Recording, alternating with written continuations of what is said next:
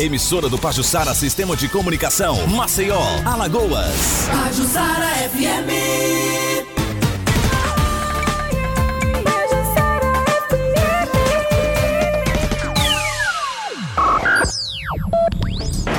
Começa agora. 1210 Notícias. Com Ricardo Mota. 1210 Notícias.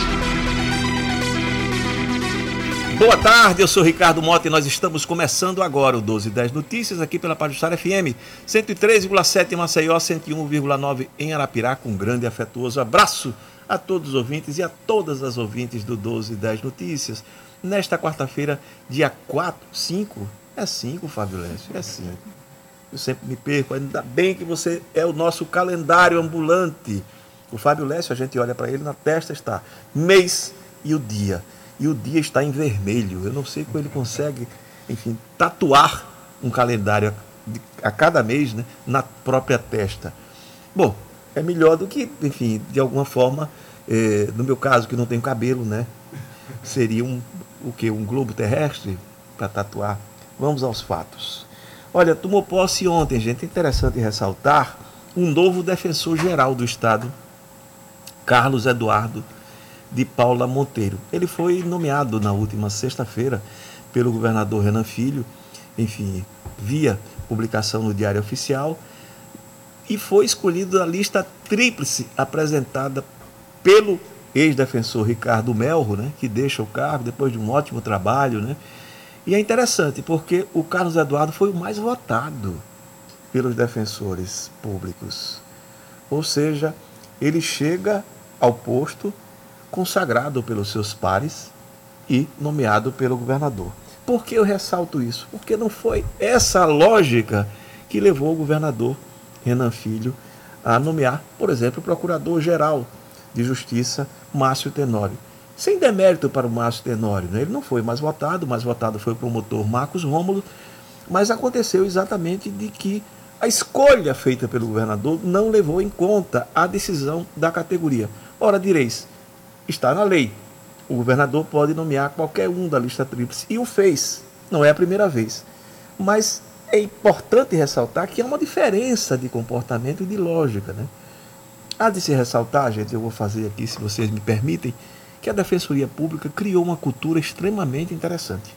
As pessoas que têm assumido é, a, o comando da, da instituição são a política no sentido não não fazer política, porque esse é um trabalho também político, né? A própria opção por defender os mais pobres é efetivamente uma opção de natureza política, mas não é partidária.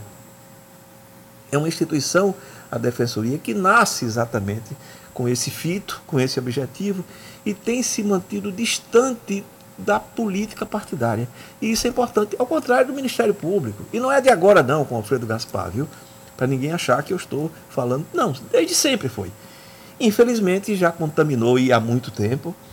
Há ótimos profissionais dentro do Ministério Público, mas é esse contágio, essa contaminação da política partidária.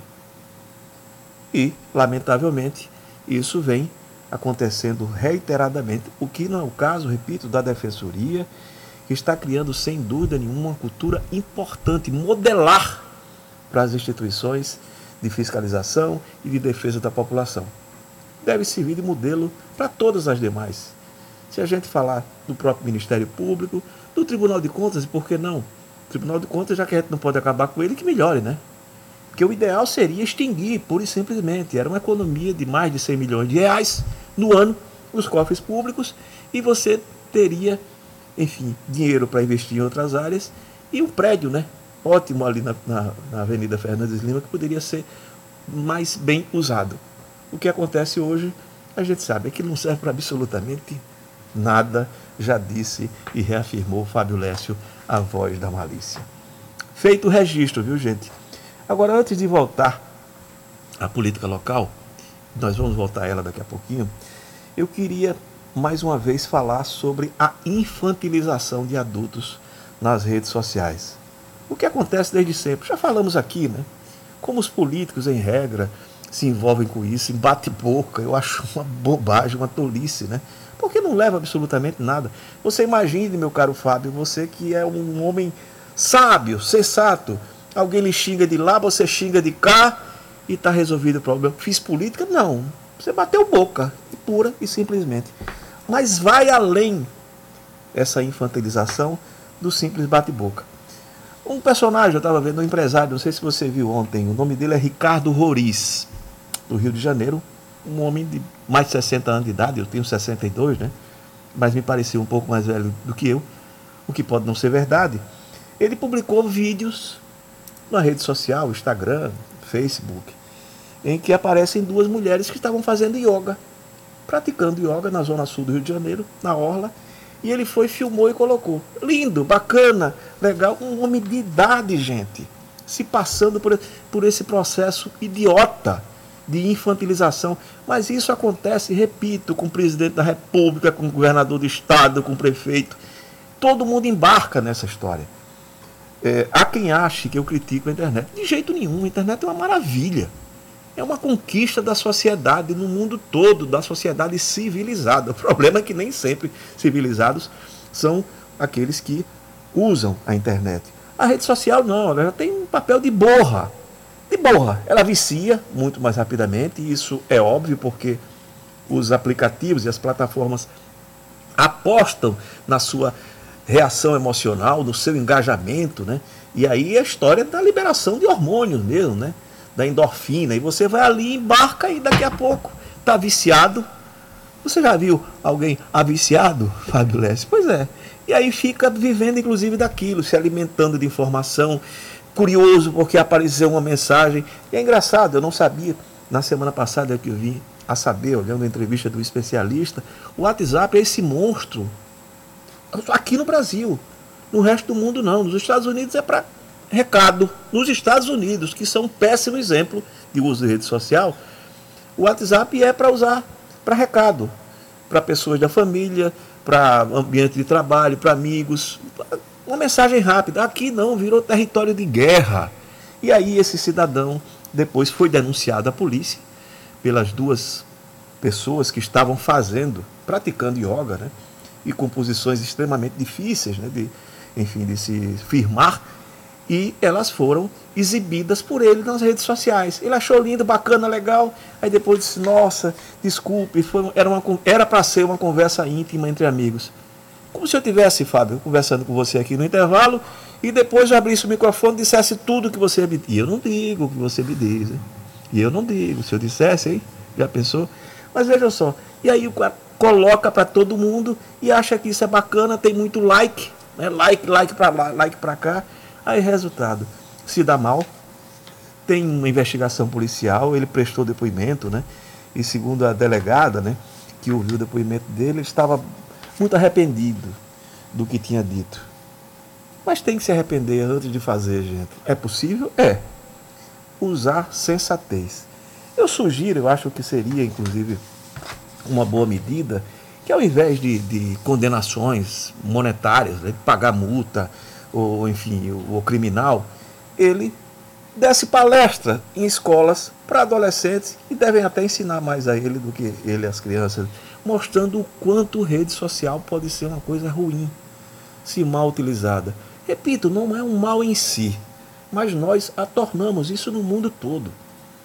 Eu estava lendo um texto um dia desses sobre isso. Os franceses não dão muita bola para isso. Os franceses são o povo mais, entre aspas, literário do mundo. Ou seja, quem embarca nessa história é basicamente americano, brasileiro, o resto do mundo também, mas não com essa intensidade de americanos e brasileiros. E particularmente na questão do WhatsApp, eu não sabia, esse monstro que se tornou o WhatsApp é um monstro brasileiro, é o monstro da lagoa, Rodrigo de Freitas. nesse caso aqui, que coisa triste, lamentável. Pediu desculpas, eu não sei se, enfim, o inquérito policial vai se resolver por aí, mas eu acho que deveria sim. A penalidade dele vai, quando retornarem às aulas, fazer palestras nas escolas, nas escolas para crianças e adolescentes, mostrando o quanto perigoso é o mau uso do instrumento que seria, e quem sabe daqui a 50 anos será um instrumento bom e que coopera com a civilização. Por hora é exatamente o contrário. É uma pena, né? Mas infelizmente é assim. E nessa história, né? Eu vou lembrar aqui uma frase do Guimarães Rosa, né? dando palestra, enfim, não Guimarães, mas esse cidadão Ricardo Roriz. Mestre não é quem sempre ensina, mas quem de repente aprende. Quem sabe ele não vai aprender.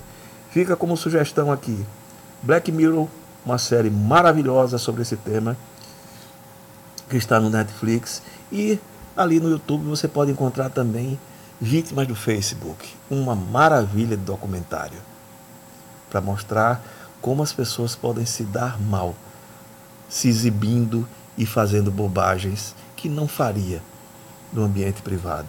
Porque aqui no ambiente público o cara acha que é o ambiente. Ô oh, bobinho! Se deu mal, mais um. Olha, gente, eh, Cícero Almeida, hein? Aprendeu alguma coisa? Está falando em aprender, ensinar, etc. Eu falo, e vamos lembrar que na última eleição ele teve menos votos do que o Papa Capim para deputado estadual. Essa não é a maior tragédia do mundo. Aconteceu a eleição proporcional, ela é absolutamente distinta da eleição majoritária. E o que nós vimos na pesquisa que divulgamos na semana passada, né, do TDL, é que ele, Almeida, aparece em quarto lugar, frente, por exemplo, de Davi Davino. Mais de 9%, 9,3%, né? E olha que ele não tem tanta mídia, já não tem tanta mídia há muito tempo. Davi Davino tem muita mídia, tem o apoio dos seus pares na Assembleia e, particularmente, do presidente da Assembleia Legislativa, Marcelo Vitor. Ele é um, é, um afilhado do Marcelo Vitor, o outro padrinho é Arthur Lira. Mas são dois padrinhos, não é um padrinho e madrinha, não. Dois padrinhos, enfim, da candidatura dele. E ele tem espaço para crescer e condições materiais, digamos assim, para fazer uma campanha com maior densidade. Mas Almeida não pode, não deve ser desprezado. A candidatura dele de jeito nenhum. Significa que ele vai ganhar? Não. Mas alguém que parte depois de tanto tempo, né, com mais de 9% no intenção de votos da, da, do eleitorado, pode ser esquecido? Não, de jeito nenhum. Ele pode não ganhar, mas pode atrapalhar né, a vida de outros candidatos, porque tem essa história aí. São duas vagas para o segundo turno. E teremos segundo turno. Acho que talvez seja a única convicção possível, com possibilidade de erro, porque evidentemente estamos falando sobre o comportamento humano e sobre eleição. Mas são dois nomes. E o apoio do Almeida, por exemplo, pode pesar. A ausência dele no pleito pode beneficiar muita gente. E a presença pode prejudicar também. A quem? Aí é uma outra história. É uma medição que poderemos fazer nos próximos meses durante a campanha. Lembrando que em 31 de agosto começa o prazo para a realização das convenções. Almeida integra o DC, o DC, o ADC, né, Democracia Cristã, que era um antigo Partido Social eh, Democrata Cristão. Pois bem, o presidente da legenda aqui em Alagoas, Max Palmeira, tenta ampliar o leque de apoios ao ex-prefeito, aliança, né? Só que Almeida é difícil nessa história, né? Ele sai brigando com todo mundo, né? Na primeira semana, depois do bom dia, ele já vai partindo para o embate. É uma característica de personalidade política. Se ele aprendeu, se ele amadureceu, pode provar agora. Repito o que já disse. A candidatura de Almeida pode não ser uma candidatura para a vitória, mas pode representar a derrota de muita gente grande.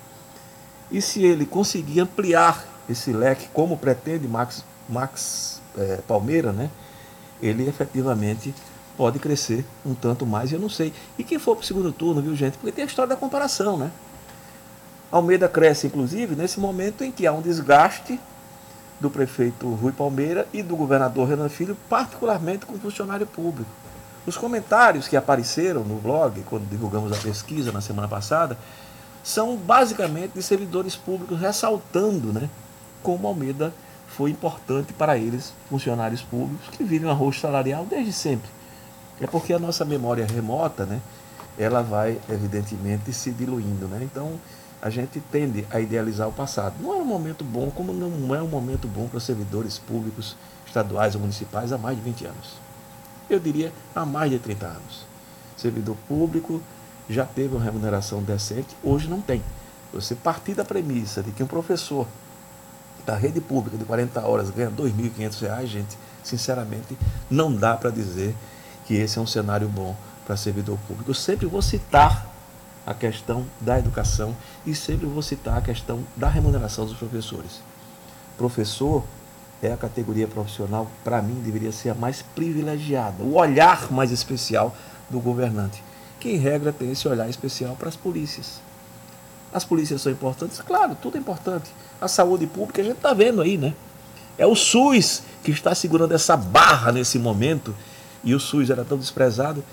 E olha só, eu tenho a impressão que daqui a um ano, dois, estaremos falando de novo em que 90% da população depende do SUS e não tem. Ampliar essa rede, como foi ampliada agora, como está sendo, e mantê-la, são dois desafios diferentes. O desafio de agora, ele é emergencial, está sendo bem resolvido, há de se ressaltar. Mas daí para frente, vamos ver. Precisa dinheiro, dinheiro e dinheiro. E precisa de dinheiro para a campanha, Fábio É nada, você é um danado, viu? Olha, gente, é interessante, eu, eu postei no nosso blog hoje a questão da, da disputa eleitoral no Sul, da família Beltrão. São dois candidatos, né? A prefeito de Cururipe, Maicon Beltrão, que é irmão de Max Beltrão, que é apoiado por Max Beltrão e por Joaquim Beltrão. E, e, Marcelo Beltrão, que é irmão de Márcios Beltrão, que é prefeito de Penedo, que é candidato em Cururipe é deputado estadual também. Tudo bem como tem Beltrão na região sul. Vixe, como tem Beltrão. Beltrão de baixo, Beltrão de cima, é isso? Desconjuro com tanto Beltrão. É assim? É a música, né, gente? O Fábio Lé sempre com as gozações dele, cretinas. É não, Fábio, são sempre inteligentes. Eu aqui não consigo interpretá-las. Mas o fato é que a disputa não acontecerá apenas em Cururipe, mas também no município de Jequiá da Praia. Por que Jequiá da Praia?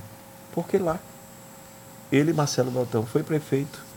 A irmã de Max Beltrão, de novo, Giannini Beltrão, é prefeita e candidata à reeleição. E ele, Marcelo, já como eco dessa disputa em Cururipe, entre ele e Maicon, apoia Felipe, que é o, o candidato a, a, a prefeito, Felipe Jatobá, que é filho da ex-prefeita Rosinha Jatobá, que não pode disputar a eleição, enfim, é inelegível.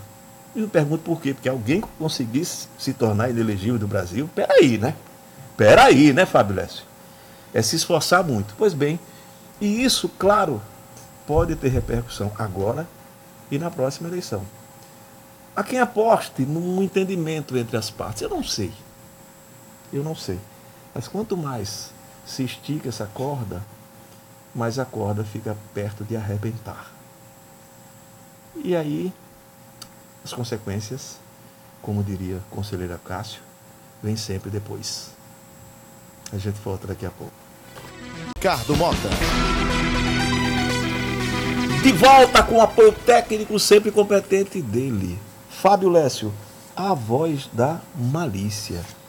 Meu caro Fábio, eh, essa história do Ministério da Justiça, né, investigar a vida de quase 600 funcionários públicos federais e estaduais, isso é muito grave. É um perigo, uma prática da ditadura militar. Eu até ontem, falando um pouco sobre isso no nosso blog, lembrava que depois da ditadura, as pessoas conseguiram ver. E eu conheço muita gente que foi em busca e conseguiu, porque a legislação, a democracia tem dessas coisas, como é bom, né? E permitiu a democracia que essas pessoas tivessem acesso aquilo que o regime militar, a ditadura, achava sobre elas. Então fazia-se um relatório sobre fulano de tal, Fábio Lécio, perigoso, tal, tal, tal, o que não é o caso. O Fábio é uma pessoa muito dócil. Hein? Subversivo. Subversivo. Sub... Você subverteu a ordem, meu caro Fábio? Não, né? Mas pode fazê-lo. Em que. Não. Aí é outra situação. Eu falo politicamente. Essa outra parte não me interessa. Mas vamos lá. E o fato é que as pessoas têm direito a saber aquilo que foi investigado. O que é que a espionagem encontrou na vida delas e que aponta né, como sendo importante. É possível acontecer. Abriu-se né, uma, uma, uma ação né, no Supremo Tribunal Federal, a ministra Carmen Lúcia, a partir de uma provocação da rede, deu 48 horas, é, enfim, para que o Ministério apresente suas explicações. Eu acho que tem que ser mais do que isso. É apresentar o relatório, o que é que tem. E as pessoas que quiserem saber efetivamente o que tem sobre elas, busquem e tenham acesso a essas informações. Justíssimo, justíssimo. Isso é democracia, gente. Que história é essa? Saber o que é que você faz na sua vida, funcional ou não, o que é que você pensa porque você é antifascista, você está cometendo um crime? Que é isso, né? De jeito nenhum. Aliás, eh, a revista Piauí publicou uma matéria agora. Eu não li a matéria na íntegra, vi um, um pedaço, vi agora há pouco, mostrando que no dia 22 de maio desse ano, o presidente Jair Bolsonaro decidiu intervir, ocupar o Supremo Tribunal Federal com tropas do Exército. E foi persuadido a desistir da quartelada, e era uma quartelada, era um golpe mesmo. A revista traz os detalhes dessas reuniões, ou da reunião né, no palácio, em que ele disse: Vou intervir! Vou intervir! Obviamente, é um voluntarista. É, é um voluntarista, um tosco perigoso. Imaginemos o que poderia ter acontecido naquele dia, 22 de maio. E foram os generais ali do entorno, até, enfim, o general Heleno, né? Que conseguiram. Olha, para por aí. Essa história não vai para canto nenhum. Mas ele continua achando que o Brasil é propriedade dele, da família, né? dos três filhos dele. Aliás, o Flávio Bolsonaro, e aí eu lhe pergunto, Fábio Lécio, no depoimento tem uma entrevista dele hoje, né? Nos jornais, dizendo que o Queiroz pagava as contas dele. Aí disse, eu dava o dinheiro. Mas só que o Ministério Público procurou esses saques, essa, essa grana, né? Nos depósitos dele do, do, do Flávio e não achou. Pergunta a você, meu caro Fábio. Você já teve gente que pagou sua, as suas contas? Eu já, meu pai pagou durante muito tempo. Né? Sim, pois é. Eu perguntei da sua vida, da sua existência. A minha é mais longa, mas enfim. Fora isso, ninguém pagava minhas contas não, né? Ninguém nunca pagou minhas contas. Deixar com o Paulo Guedes, né? Ele quer passar o rodo, né? É interessante, ele tem reiterado que não haverá, haverá aumento da carga tributária. Lindo, bacana, legal. Ou seja, vai ser a mesma carga tributária, o mesmo montante. Vai se compensar um imposto com outro. Agora a pergunta é: quem é que vai deixar de pagar para que você, Fábio, eu, deixe de pagar? Ou paguemos mais para compensar essas perdas? É interessante lembrar que ele está propondo a redução do FGTS. FGTS, gente, foi uma criação de Roberto Campos, o mais liberal dos liberais da história do Brasil. Criou o FGTS, que é uma importante poupança para os trabalhadores, né, para usar no seu fim da vida, né, vamos assim dizer, ou quando for demitido no momento emergencial, e que tinha como fito, como objetivo, investir na área de habitação e infraestrutura. Saneamento, que não aconteceu, né? Foi usado para outras coisas.